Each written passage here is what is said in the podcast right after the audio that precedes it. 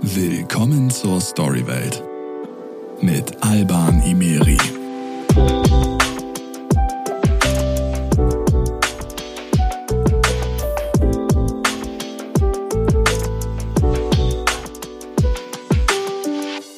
Hey ihr Lieben, schön, dass ihr wieder eingeschaltet habt zu einer neuen Folge Storywelt. Ich bin euer Host Alban und wenn ihr das hier direkt am Tag der Veröffentlichung hört, dann ist morgen der 10. Dezember, der Tag der Menschenrechte. Ein Tag, an dem Menschenrechte weltweit kritisch betrachtet werden, um auf aktuelle Brennpunkte hinzuweisen. Und dieser Gedenktag gibt mir ein gutes Gefühl, weil ich weiß, dass es Organisationen wie Amnesty International gibt, die sich dafür einsetzen, dass jeder Mensch ein erfülltes Leben führen kann.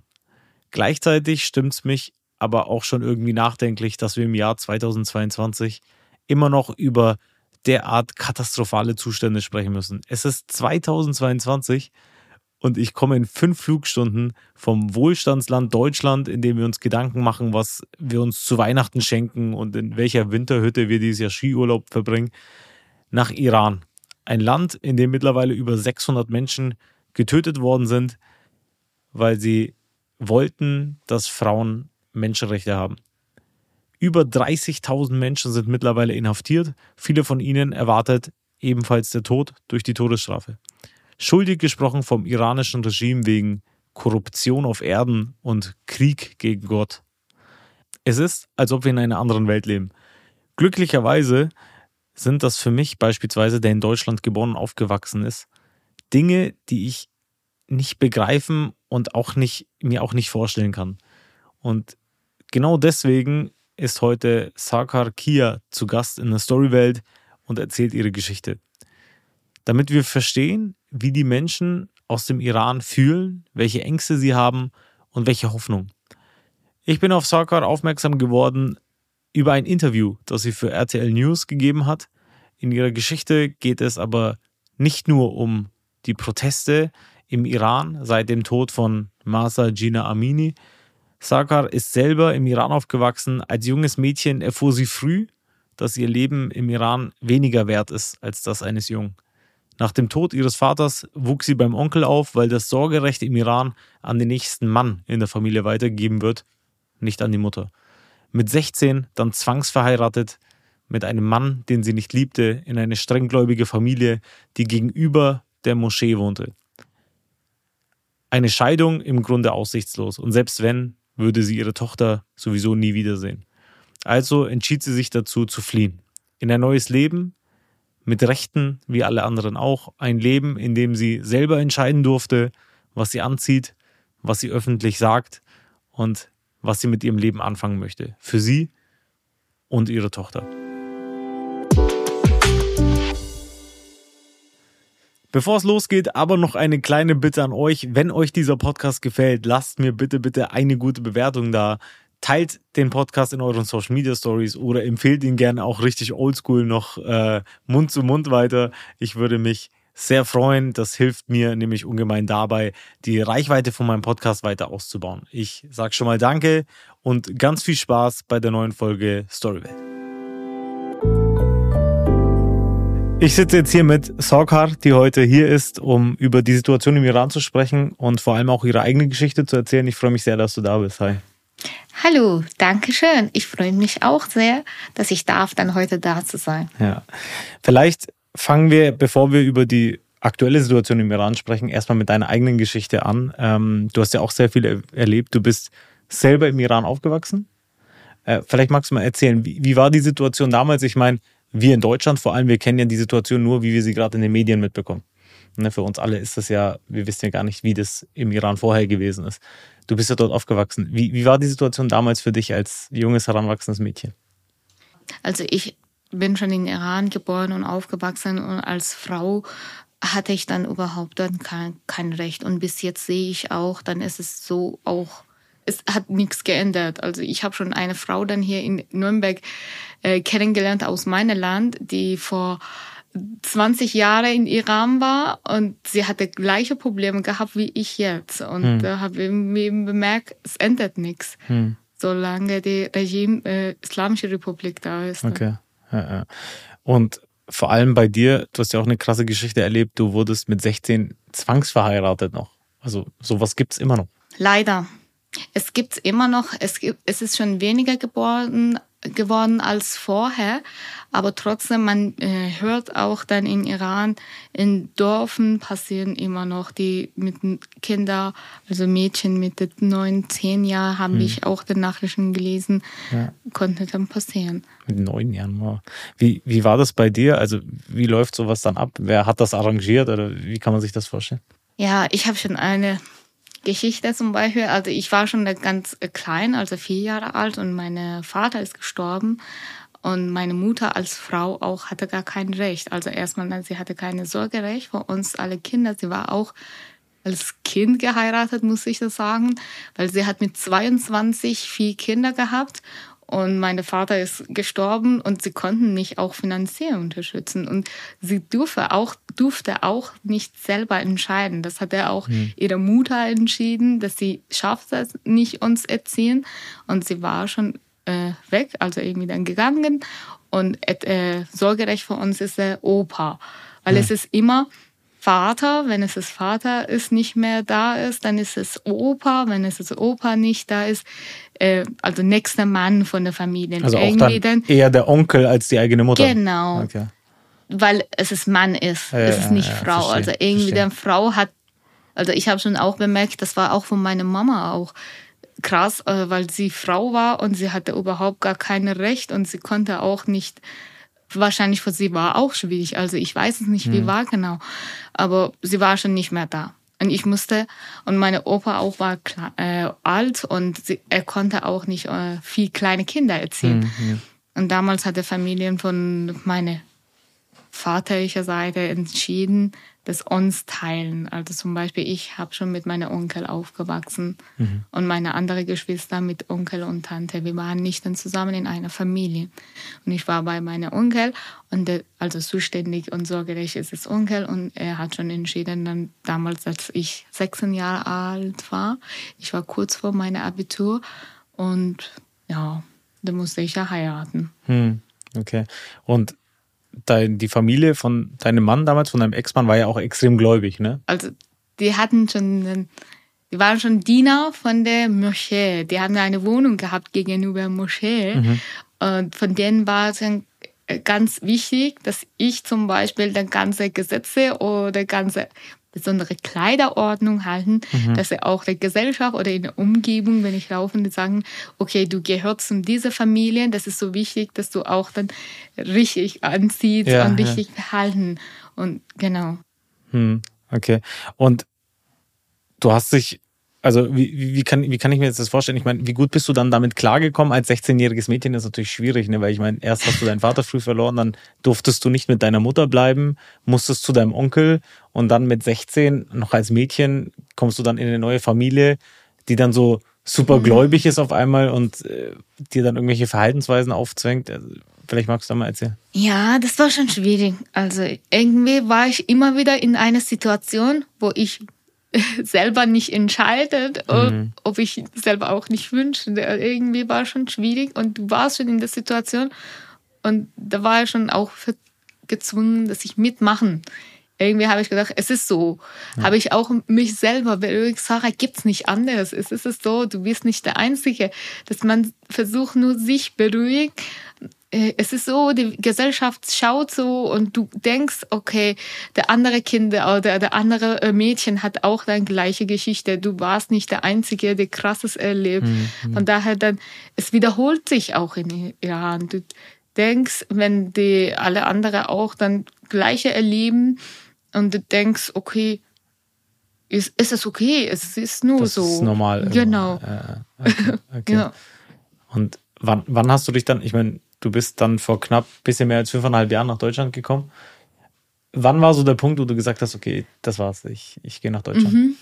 Also, ja, ich habe schon meine Tochter mit 20 bekommen. Ich bin schon Mama. Und äh, dann langsam äh, habe ich, also als meine Tochter drei Jahre alt war, habe ich schon angefangen zu studieren. Und mit dem Studium und auch dann das Internet hat habe ich auch dann diese Zeit, wo ich dann selber nachgedacht. Also ich finde, äh, jetzt ist gerade was in Iran passiert, jetzt ist eine Revolution. Und das habe ich, diese re innerliche Revolution mhm. in mir. Irgendwie habe ich gedacht, jetzt ist reicht. Und has, ich habe schon was anderes gesehen. Ich habe was anderes erlebt von der Freiheit. Und ich habe gesagt, wow, Sarah, warum ich nicht? Also ich will auch da frei leben. Ich will auch von meinem Leben selber entscheiden. Also bis jetzt habe ich nur gemacht, was sie alle gesagt haben. Ne? Und ich habe nie äh, von meine äh, von mich selber gehört haben, was Sarah will eigentlich. Mhm. Und ich wollte dann irgendwann dann habe ich bemerkt, ich will auch frei leben. Ich will äh, und jetzt ist reicht und jetzt ist es genug. Und das war schon von alle, äh, also niemand konnte das akzeptieren. Dass plötzlich Sarah hat gesagt dann, ich will nicht mehr. Und mhm. irgendwie dann, du bist schon fast 24 Jahre zugehört und Ja gesagt, mitgemacht. Und das war okay. Und plötzlich dann kommst du und sagst, das reicht. Und ja. das war nicht Akzeptanz. Also niemand konnte das akzeptieren. Ja. Und äh, alle haben gesagt, nee, das hast du nicht. Also dieser Recht hast du nicht. Zum Beispiel, ich wollte mich scheiden lassen und das durfte ich nicht. Also und ich habe auch da gar kein Recht. Und ich wollte dann meine Kind behalten, das durfte ich auch nicht. Weil der Vater hat so gerecht und ich nicht. Und wenn er sagt nein, und es ist nein. Und ich habe schon sechs Monate, mh, hm, waren wir schon getrennt und ich durfte nicht meine Tochter sehen. Und für mich war schon, mh, hm, für mich war ganz harte Zeit, wo ich gedacht habe, nein, ich will nicht. Also irgendwie, dann, ich habe auch dann selber ohne Eltern aufgewachsen und ich wollte nicht und mein Kind. Ja. Äh, irgendwie habe ich gedacht, nein, da muss ich dann was anderes geben. Also ich habe nach einer Losung gesucht. Hm. Und der Losung in Iran findet man nicht. Das ist das Problem. Du findest keine Unterstützung in Iran. Du findest äh, gar, du hast auch überhaupt gar kein Recht. Irgendwie gibt es nicht eine äh, eine Ort, also zum Beispiel hier in der Gericht, wenn du als Mutter dann äh, gehst und da, äh, du hast auch als Frau hier als zum Beispiel Recht und du weißt dann, also zum Beispiel dann äh, Schwiegermutter hat mir gesagt, dann, wenn du in der Gericht auch gehst, äh, du weißt schon selber, du hast es gar kein Recht, du weißt dann äh, mit deinen Versuchen, weil, weil ich habe nur versucht, aber mhm. es ist eine äh, Null. Also wenn du ja, auch ja. versuchst, dann, wenn du weißt, dass alle sind dagegen egal, also die Familien sind dagegen, Gericht und äh, Gesetze in der Iran und du kannst nicht. Und trotzdem war diese Sehnsucht nach Freiheit, nach eigener Entscheidung so groß und so viel und ich habe nur dann von der Alternativen gesucht und der Alternative war schon, in Iran funktioniert es nicht und hm. daher dann habe ich mit meiner Tochter geflohen. Okay. Und das war vor ein bisschen mehr als fünfeinhalb Jahren?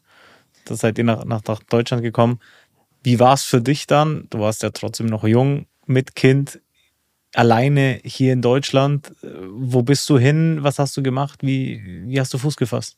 Ah ja, also ich habe schon eine Schwester in äh, Niederland war und sie hat gesagt dann, okay Sarah, weil ich konnte erstmal habe ich gedacht, okay, das ist die erste Entscheidung und ich bin der Mama. Und ich wollte Verantwortung nehmen und was ich vorher nie gemacht habe und das war erste Entscheidung. Und war ich auch dann erst verzweifelt, ob ich schaffe oder nicht schaffe. Und äh, meine Schwester war in Niederland und sie wollten mich unterstützen, aber hm, wir konnten nicht dann äh, normal Land verlassen, weil ich durfte auch nicht da ausreisen, meine Tochter auch nicht, weil da alles brauche Erlaubnis von Mann. Also das mhm. ist auch der eine Gesetz, was es gibt. Also ich durfte nicht ausreisen und meine Tochter auch nicht, denn wir brauchen Bestätigung von dem Mann und das hatten wir natürlich nicht. Und da haben wir dann nach einem Schlepper gesucht und wir haben dann mit dem Geld bezahlt und er hatte alle Dokumenten vorbereitet und er hat nur das Visum, äh, Visa von der Deutschland von uns äh, bekommen. Also er hat gesagt, er kann nur von Deutschland. Aber ich wollte eigentlich in Niederlande gehen. Mhm. Und trotzdem haben wir gedacht, das ist kein Problem. Also ich will über, ich will jetzt raus und meine Schwester hat gesagt, es ist kein Problem, Sarah. Wir kommen nach Deutschland und wir holen dich ab es war alles okay. Und wir waren schon in der Flugzeug. Und da kommen wir dann erst in Frankfurt, im Flughafen. Und in der ersten Sekunde waren Polizisten da und wir werden verhaftet. Und die wussten schon, dass es alles illegal ist. Und es wow, war schon okay. dieser erste Moment, dass ich, also ich war schon in der Flugzeug und habe ich gesagt, jetzt ist er fertig und ich habe meine Tochter und jetzt ist alles wird dann besser. Ja, ja, ja. Also, aber da im Moment, dass wir dann in der Erde in Deutschland waren, dann der erste Sekunde wurden wir verhaftet mit so einem Kind. Und das war schon eine große Enttäuschung, also für mich. Das war schon die ganze Hoffnung irgendwie. Plötzlich, der, alles war schon null verstehe. und habe ich gedacht, boah, Sarah. Und da war ich dann verzweifelt, ob ich habe richtig gemacht oder falsch. Mhm.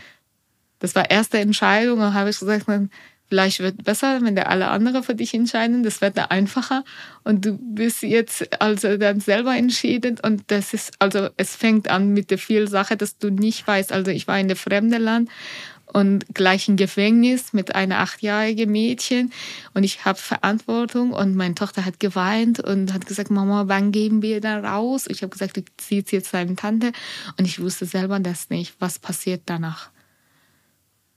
Und das war schon eine harte Zeit.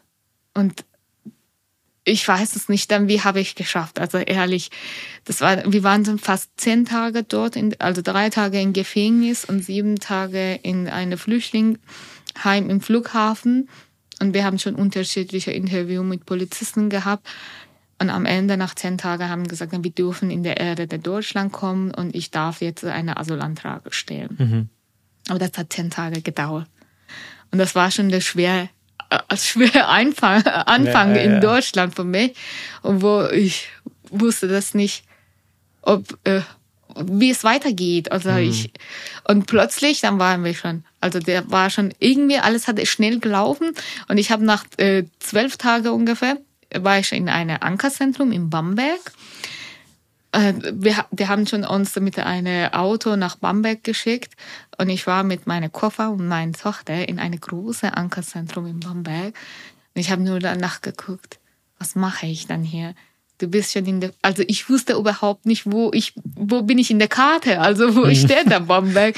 Und du kennst die Sprache nicht, du weißt das nicht, wo bist du und ich habe schon was anderes geplant und plötzlich passiert was anderes. Und ich hatte überhaupt dann keine Ahnung, wie es weitergeht. Und jetzt bei der Asylantrage stehen in der Ankerzentrum und mit meiner Tochter. Und das war schon der Moment, habe ich gedacht, oh Sarah, das Leben in Iran war hart.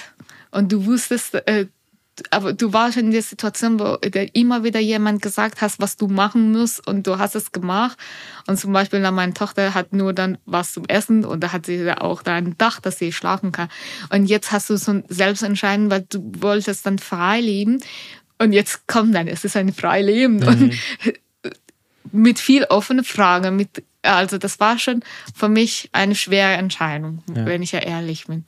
Aber jetzt, wenn ich dann nach fünf Jahren sehe ich, und ich bin sehr froh, dass ich habe äh, so entschieden. Also dann Ja. bin jetzt zufrieden und ich habe jetzt Freiheit schmeckt irgendwie und Ja. diese und nach diese Erlebnis und ich will nie wieder dann diese Freiheit verlieren. Also ich finde, es ist was Kostbares, dass ich durfte dann in Deutschland erleben, dass ich dann niemals gehabt habe, dass ich selber denken. Also ich durfte nicht denken, ich durfte nicht meine Meinung sagen, sagen, ich durfte nicht dann anziehen, was ich möchte und ich durfte nicht verhalten, wie ich möchte. Also das war schon alles verboten, alles ist nicht erlaubt, alles ist nicht möglich.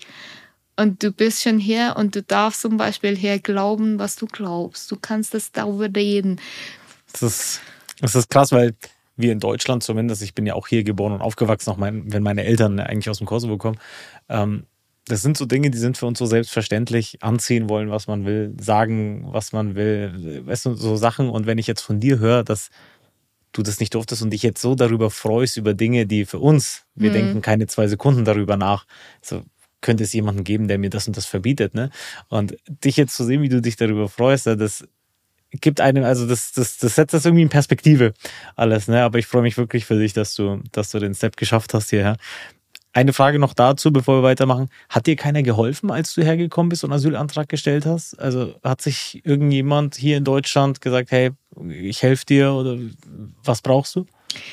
Mit Polizisten habe ich schlechte Erfahrungen, muss ich sagen. Schlechte? Also, ja, das mit Okay. den Polizisten war in der Föderalpolizei in Frankfurt. Das war schon der Moment. Ich weiß es nicht, was war dann die Situation? Also was habt ihr?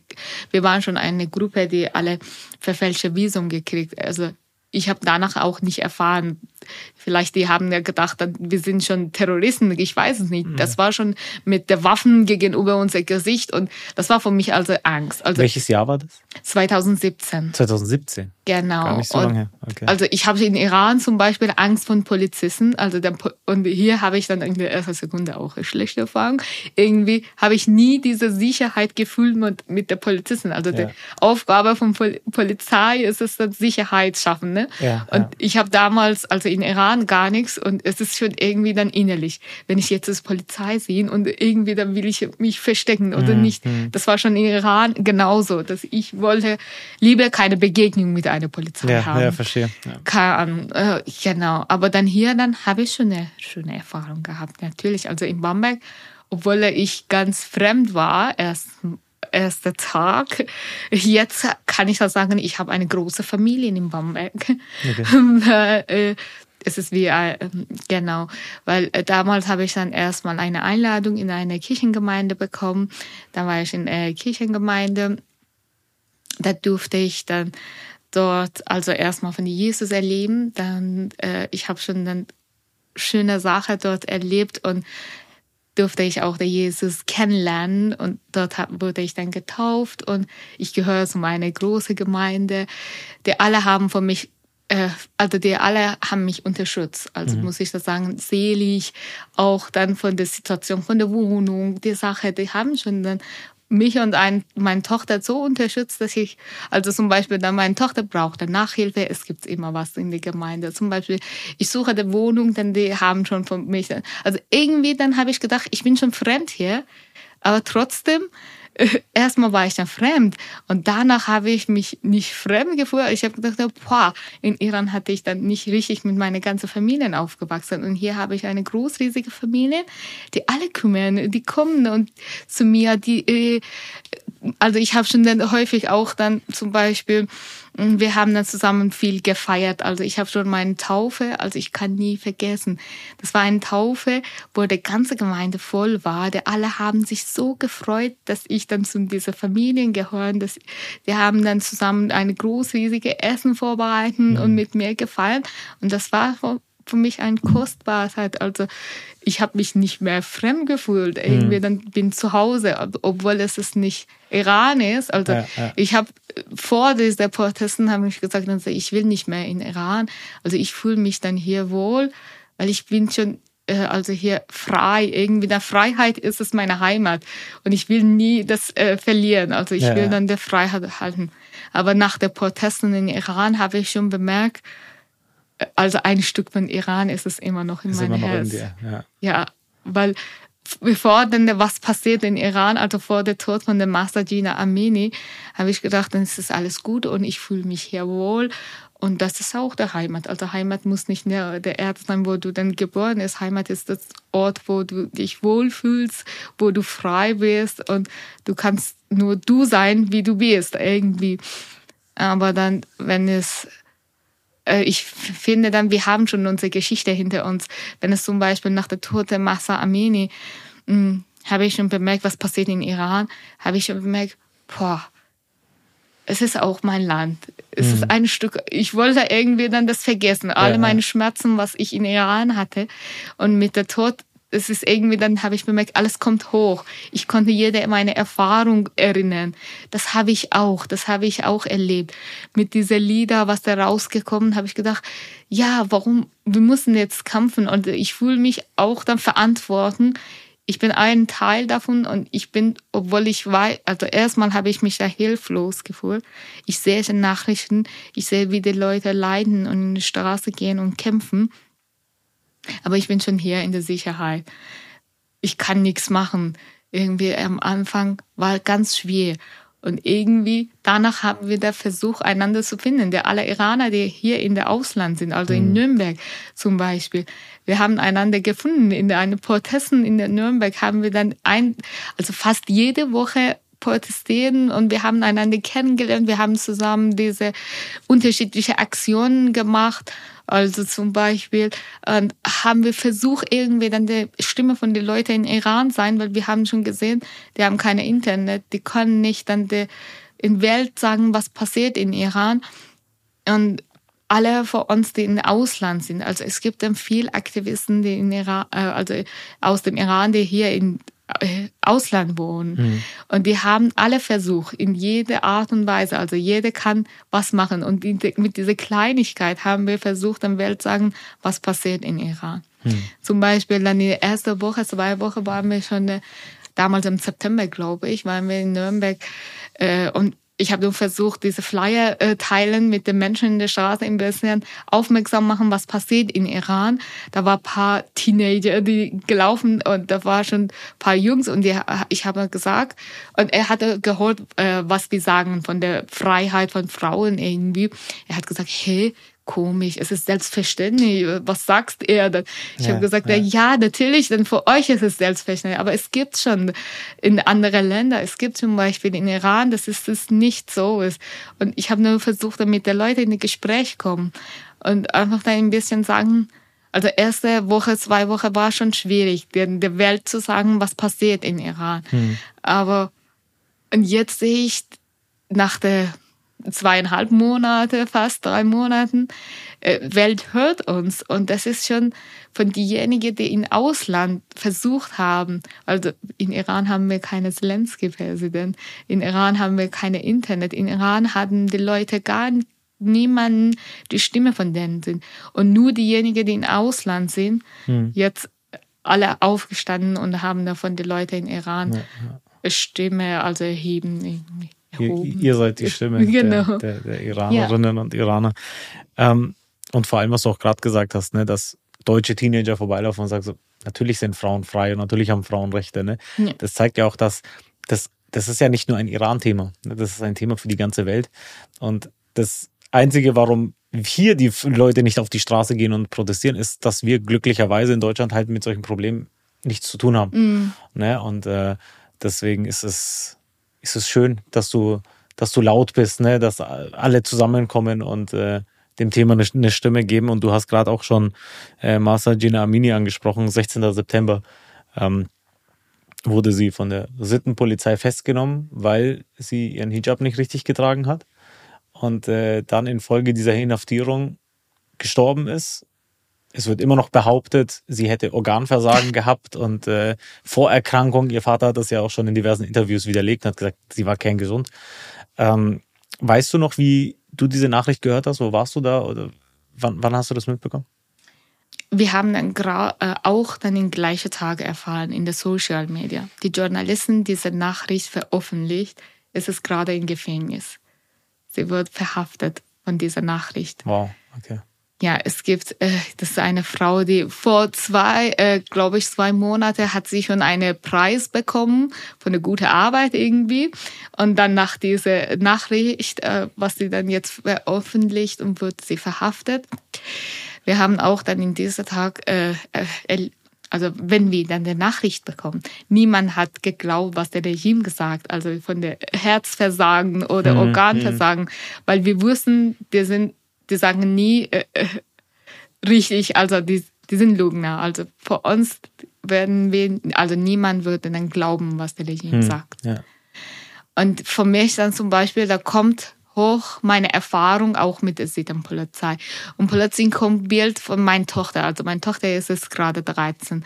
Und ich habe schon bemerkt, es konnte von meiner Tochter passieren. Wenn ich in Iran wäre und dann werde auch dann von meiner Tochter passieren. Und es ist nicht weit. Also wir haben das nicht weit gesehen, obwohl wir alle dann zum Beispiel dann auch in der Ausland waren, weil jede von uns hat das gesehen, hat das erlebt. Und das war schon nicht, äh, also wir konnten das fühlen, weil ja, wir ja. kennen das, wir kennen die Sittenpolizei, wir kennen dieses Regime und dieser brutale Umge Umgang mit den Menschen. Von daher dann hab, das war viel, also für mich am Anfang war viel Wut und Trauer Trauer. Da war beide gleichzeitig.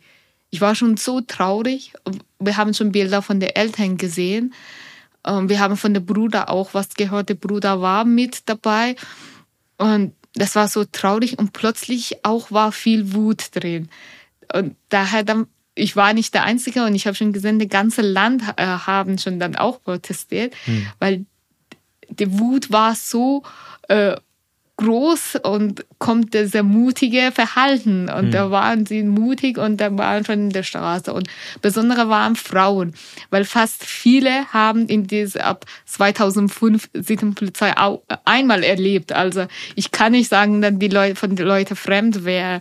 Also die kennen die Sittenpolizei und, äh, vor ein paar Jahren. Dann wir sehen auch in der Social Media viel Video und Bilder von der Verhalten dieser Sittenpolizei mit den Menschen.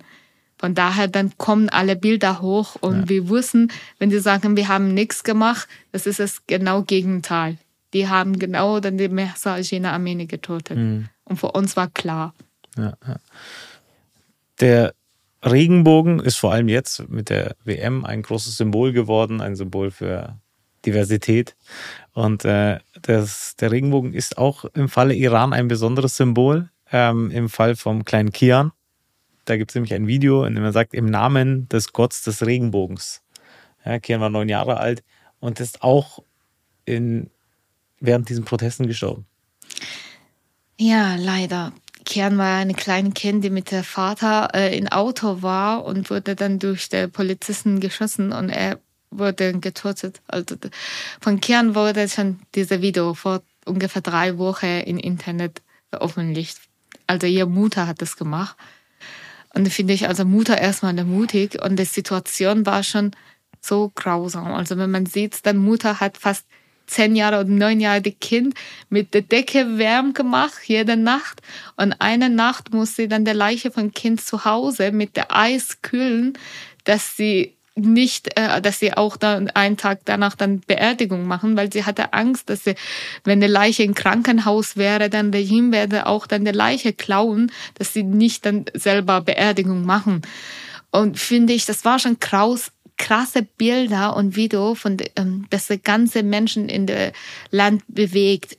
Und diese Zeichen von dem Video von der Kian, die wird auch dann veröffentlicht. Er hat schon eine Video da, äh, danach als äh, im Welt war. Er hat schon eine Video gehabt im Namen Gott der Regenbogen. Und das war schon für uns wie eine Botschaft, eine frohe Botschaft, äh, dass er ist jetzt zum äh, Gott der Regenbogen gegangen und hat auch uns Kraft gegeben. Äh, Das ist also er ist von nix, also er ist nicht von nix gestorben. Er ist und auch dann ein Zeichen für uns, dass es viel Kraft gibt, dass wir alle weiter kämpfen, bis diese Revolution am Ende zur Ziele kommt. Wahnsinn. Der Regenbogen ist ja auch ein Symbol für Menschen, die homosexuell sind beispielsweise. Und äh, da gibt es ja auch Nika Shakarami, die äh, eine Beziehung hatte mit einer Deutschen, mit Nele aus Leipzig.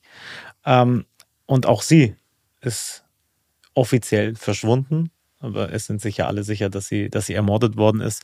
So wie viele andere auch während diesen Protesten. Ne? Also die, die Geschichten, man hört sie ja ständig in den Medien. Ähm, was, was passiert da gerade im Iran? Hast du noch Kontakte in den Iran mit irgendjemandem, dass du da mitbekommst, hautnah, was, was da los ist? Ja, also es gibt jetzt leider mehr als 500 Namen und wir wissen das nicht wie viel noch äh, da, also Ja, wie ja. viel noch den Menschen würde jetzt getötet werden. Also ich habe hab vorhin, ich hab vorhin nachgelesen, es sind offiziell 660 Menschen ja. bestätigt getötet und über 30.000 inhaftiert. Auf die ja Ja. auch viele noch die Todesstrafe wartet. Ne? Genau. Und wir wissen das, also manchmal dann bekommt man gar keine Nachricht von den gestorbenen Menschen oder getöteten würden Menschen. Manchmal dann, manche sind auch, äh, wir wissen das nicht, wo sind sie, ob es getötet werden oder bis es in der Gefängnis sind. Also viele Leute sind einfach verschwunden und wir, du bekommst gar keine Informationen. Die Eltern suchen von den Kindern, wo sind dann, also es, es ist schon jetzt eine heftige Zeit. Und äh, es ist nicht nur dann die Kinder da sind, äh, es gibt unterschiedliche Schicht äh, von der Gesellschaft. Also es gibt dann Kinder drin, es gibt dann Teenager, es gibt schon diejenigen in unser Alter sind und auch dann viel ältere Menschen. Also ich habe schon nur ein paar Bilder gesehen und Video, die sind der Oma mit der Enkelkind, die gehen dann beide zusammen in die Straße. Und viele ältere Generationen auch sagen, wir haben damals von der Revolution gekämpft und das ist unsere Schuld. Die fühlen sich schuldig.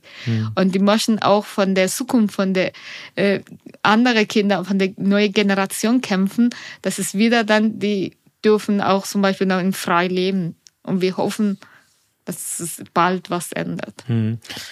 Du, es gab ja eine ähnliche Bewegung schon mal, die Grüne Welle damals. Das ist jetzt, ich glaube, 14 Jahre her, 13 Jahre her. Ähm, ich meine, es war ja auch damals ähnlich, ne? Und auch damals hatte man das Gefühl, okay, es verändert sich was, es passiert was, aber das war ja auch nur kurzzeitig. Ich meine, wir haben uns vorher kurz unterhalten, hast du auch gesagt. Und dann ist wieder alles wieder zurück zu den. Ja. Zum, zum Also wie es war. Ich finde, jetzt ist es anders. Erstmal dann, das ist der erste Protest, äh, Protesten in Iran, die länger als äh, paar Monate gedauert. Also in Mhm. der äh, Grüne Welle war schon dann Protesten auch, aber da war schon dann schnell alles äh, mit der brutal haben da auch dann die ganze Demonstration getötet und äh, Mhm, verhaftet und das war schon dann fertig. Aber damals dann war die Hoffnung von den Menschen auf eine Reform, dass das Regime sich ändert und dass sie Hoffnung haben, das wird ein besser. Also, aber jetzt die Leute gehen in die Straße und sagen genau, was sie wollen. Die wollen dieses Regime nicht mehr. Es ist eine klare Aussage. Das ist von denen ist es nicht wichtig. Hijab, also mit Kopftuch oder ohne Kopftuch, die sagen mi- mit Hijab und ohne Hijab, wir gehen zum Revolution, wir wollen euch nicht mehr. Und äh, jetzt ist im anders ist, weil diejenigen, die jetzt in der Straße gehen, die sind eine neue Generation. Und damals war dann unsere Generation. Und wir haben schon anders aufgewachsen als unsere Kinder, muss ich ja sagen. Also, weil wir waren schon in einer Familie, die mindestens zum Beispiel in Familien von meiner Ex-Mann, die waren diejenigen, die Revolution gemacht haben. Die waren dafür. Und von denen, die Khamenei war der heilig. Und wenn zum Beispiel in der Fernseher die Bilder von der Khamenei kommen und meine Schwiegermutter geht und küsst also den Fernseher, von der war dann schon heilig und hoch und was sagst, das muss gemacht werden. Und habe ich schon bemerkt, ich habe in diese Familien aufgewachsen und das hast du Angst immer, das was du dagegen sagst. Und aber diese neue Generation, die war schon in der Familien zum Beispiel, da waren die Eltern wie uns, dass sie immer was äh, Schlimmes erlebt haben und zu Hause darüber gesprochen. Die waren schon dann immer unzufrieden und die Kinder haben gesehen, also Mutter ist unzufrieden, äh, Vater ist unzufrieden und die erzählen schon dann zu Hause und die hören fast täglich, was passiert. Und die finden auch gar keine Zukunft, weil dann bei der, mm, uns diese, äh, damals zum Beispiel, wenn man da arbeitet und wenn man studiert, dann hat mindestens eine Gehalt, dass man mit denen leben kann. Also, dass du ein bisschen finanziell äh, schaffst, ein Normalleben haben. Aber jetzt, die schaffen das nicht. Also viele studieren und viele haben Bachelor, Master, hohe Bildung und die können nicht eine richtige Arbeit finden. Die können nicht dann für sich eine Wohnung leisten. Und die finden da gar keine Zukunft. Du kämpfst und du lernst, aber Du weißt, dass, äh, weil es ist alles zu teuer geworden, also Ökonomie ist es schon schlechter geworden als damalige Zeit und Unzufriedenheit ist es jetzt ist viel, viel an, höher als damals. Ich möchte mal einen Text vorlesen. Für den Schutt der billig gebauten Häuser, für den Seelenfrieden, für die Sonne nach langen Nächten, für Beruhigungspillen und Schlaflosigkeit, für den Mensch, das Heimatland und die Ortschaft, für das Mädchen, das sich wünschte, ein Junge zu sein, für die Frau, das Leben, die Freiheit, für die Freiheit, für die Freiheit, für die Freiheit. Ja. Das ist sozusagen die Hymne der iranischen Revolution. Das ist also denn diese, diese Hymne ist schon so tief mit jeder Einzelne uns gesprochen, dass jede einzelne Person kann einen Zugang zu dieser Lied zu finden. Zum Beispiel, das kommt dann viel Bilder in unser Kopf. Jetzt, äh, du hast das gerade gelesen, von die Mädchen, die wünscht sich dann ein Jünger sein. Da kommt ein Bild von einer blaue äh, Mädchen. Äh, Da kommt in der damals in der Nachricht. Sie hat sich gewünscht, dann Fußball zu schauen. Also sie hat, sie liebt dann Fußball und sie durfte nicht dann Fußball schauen. Und sie bekommt dann, äh, sie hat sich dann verbrennt. Also weil sie konnten nicht dann ihr Wunsch und Trau Traum in Iran leben. Und sie ist schon äh, gestorben. Und man findet also von dir jedem Satz haben wir schon ein Bild, wer war und vor was war und was zum Beispiel Fußball zu, äh, zu schauen in einem Fußballstudio ist, ist das ganz normal. Alle gehen und schauen und das ist wurde ein Traum von einem Mädchen sein, die sie von denen dann Strafe, ich glaube dann, sie hat schon, äh, wenn ich nicht falsch sagen, sie hat schon dann Kleidung wie eine Junge angezogen, dass sie dann reingeht in Mhm, das okay. Studio und da wird sie da verhaftet und sie hat das Gericht äh, beurteilt, glaube ich, drei Jahre Gefängnis irgendwie und sie hat sich dann verbrennt Wow. gegenüber Gericht Hm. und wird äh, also gestorben. Ja. Das war schon dann heftige Bilder. Dann, wenn man das Lied äh, hört und äh, haben wir gesagt, in diese 43 Jahre, wir haben viel Leid, wir haben vieles erlebt, was es denn in der viele Länder in der Welt selbstverständlich ist. Und das ist für uns ein Wunsch und ein Traum ist. Und es reicht. Und ich denke dann, jeder Einzelne von uns, also zum Beispiel bei mir war damals, als ich nach Deutschland geflohen, diese innerliche Revolution. Und jetzt finde ich, fast viele in Iran haben diese Revolution jetzt innerlich, dass die möchten jetzt nicht mehr. Hm. Das ist Sehnsucht nach Freiheit und die kämpfen weiter. Die Ja. werden nicht dann, also es wird nicht dann wie vorher äh, wieder dann alles in diese Richtung gehen, dann wieder dann Regime äh, herrscht. Also es, es geht nicht dann wie normal wie vor drei Monaten. ja, ja. Wir wünschen uns, uns, uns es alle. Der, das Lied, falls sich jetzt die Leute fragen, wo, wo kann man das hören, wie heißt dieses Lied? Baraya von Sherwin Hajipur. Ja. Also es hat auch dann unterschiedliche Übersetzer. Es wird dann in dieser kurzen Zeit mit unterschiedlicher Sprache übersetzt und viele bekannte Sänger, Sängerinnen haben auch danach äh, gesungen. Also kann Ja. man auch in der YouTube finden. Ja, ja. Auf jeden Fall empfehlenswert.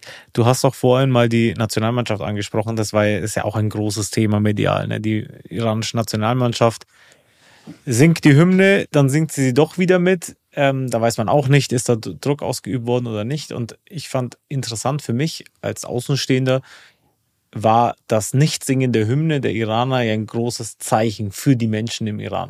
Ne, Das haben ja viele gesagt, so wow, das ist, das ist ein richtig großes Statement und die zeigen sich solidarisch. Du hast mir aber vorhin erzählt, eigentlich sind die Menschen im Iran gar nicht so sehr für ihre Nationalmannschaft, weil sie sagen, das ist die Mannschaft des Regimes und nicht das, die Mannschaft der, der Menschen, nicht die Mannschaft des, des Irans. Ja, weil äh, bevor diese Nationalmannschaft nach Katar gehen, die wa- waren schon einmal in der Präsident eine Treffen gehabt und da war schon ein Video in der offen also Video wurde veröffentlicht und die Bilder und die Menschen haben dann geguckt, wie dann sich verhalten und die waren schon dort zu begrüßen, keine Ahnung, was war schon. Wir wissen das nicht dann, was war der, also ich muss ja ehrlich sagen, wir wissen das nicht dann, was er äh, war dann und was passiert mit der jeder Einzel von denen und wie ist da jetzt diese genaue Situation. Aber von den Leuten in Iran war dieses Zeichen, dass sie jetzt, die sind nicht der Nationalmannschaft von der Menschen in Iran, sondern nur von der Regime. Also wir- haben schon Meli, es ist es von der Land und Mullah, es ist der Mullah, äh, diejenige, also wie der Präsident, die und die haben gesagt, die sind nicht, aber wenn man sagt, dass es eine Nationalmannschaft von der Iran ist, das heißt, es Meli ist. Ja, ja, ich weiß. Und die haben dann Meli nach Mullah äh, übersetzt gemacht. Die sind schon von Mullah, nicht von Ja, Menschen okay, dort. okay, ja. Von daher dann, die haben dann erstmal nicht mitgesungen. Und das war ein Zeichen, aber von den Menschen in Iran, das war dann zu spät und zu wenig. Ja. Die haben sich mehr erwartet. ein Symbol dafür, wie die Menschen vielleicht auch für die Nationalmannschaft gefühlt aber vor allem auch für das Land, hat ja auch gezeigt, das letzte Spiel, das war ja auch ne, Deut äh, Iran gegen USA. Ne, und ich meine, da kennt man ja auch die Konflikte, wie da die Gefühle zueinander sind.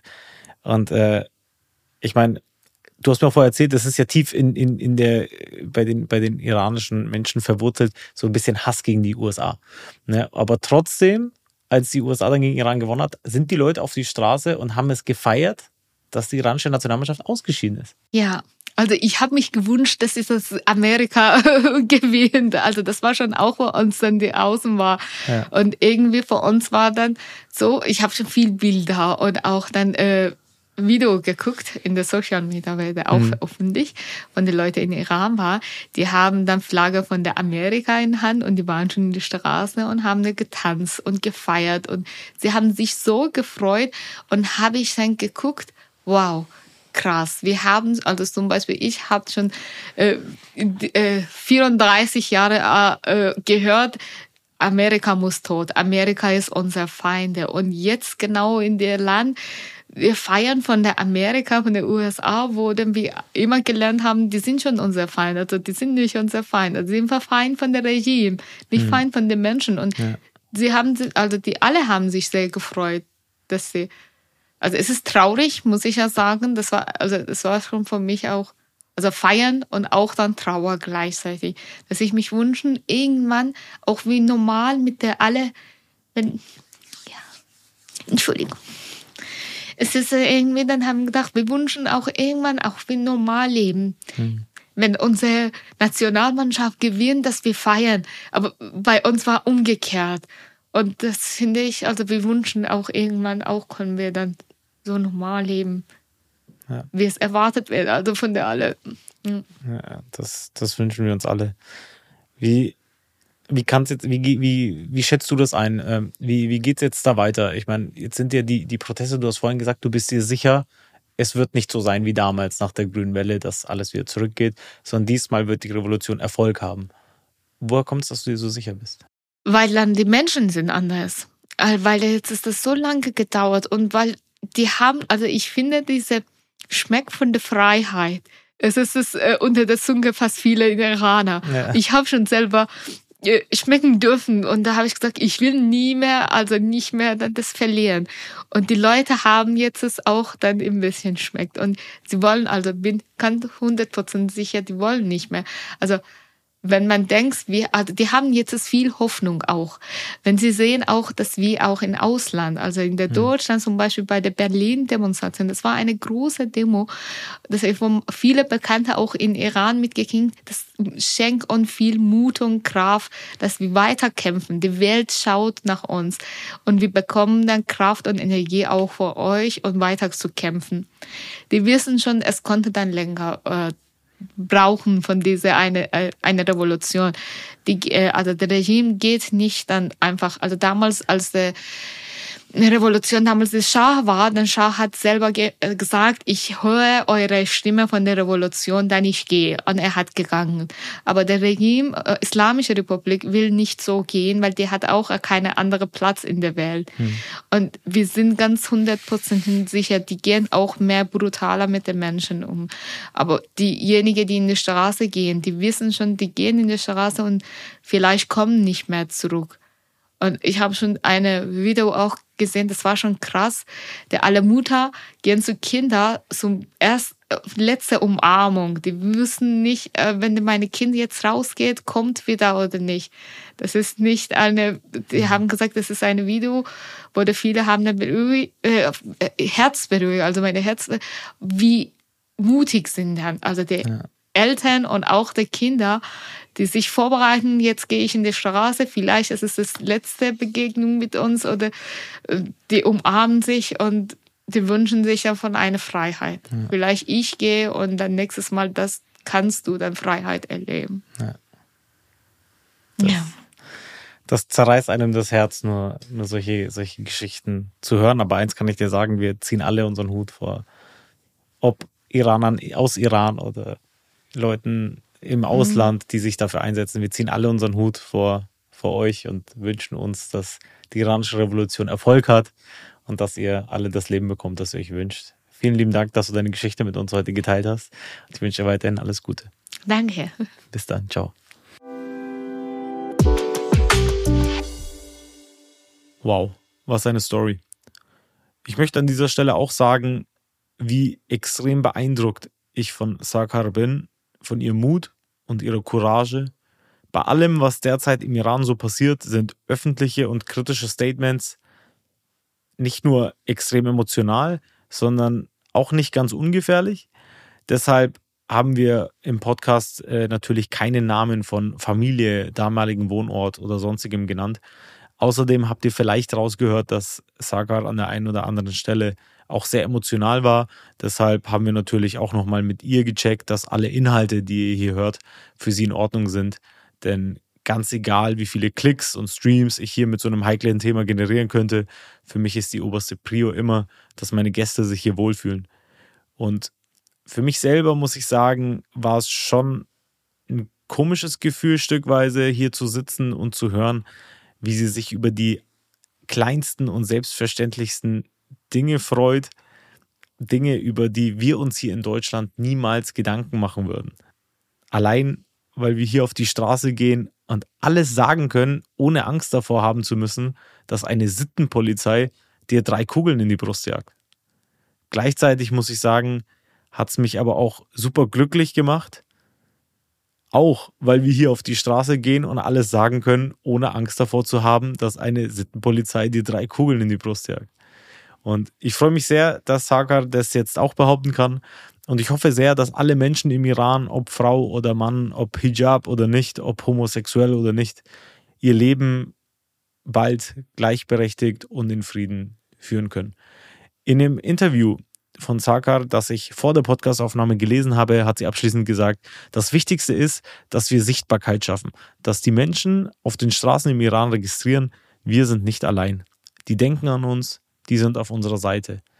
Und allein deswegen hoffe ich, dass ich mit dieser Podcast-Folge einen kleinen Beitrag dazu leisten konnte. Das war eine weitere Folge Storywelt. Vielen Dank fürs Zuhören. Ich hoffe, diese Folge hat euch gefallen. An dieser Stelle nochmal ein kleiner Reminder, wenn euch dieser Podcast gefällt, freue ich mich sehr, wenn ihr mir eine Bewertung da lasst oder das Ganze in euren Social Media Stories teilt. Gerne dürft ihr mich natürlich taggen. Ihr findet mich auf Instagram unter alban1imeri, also A-L-B-A-N 1-I-M-E-R-I. Da könnt ihr mich sehr gerne markieren. Ansonsten hoffe ich, dass wir uns bei der nächsten Folge Storywelt wieder hören. Ich bin euer Host Alban. Bis dann. Ciao.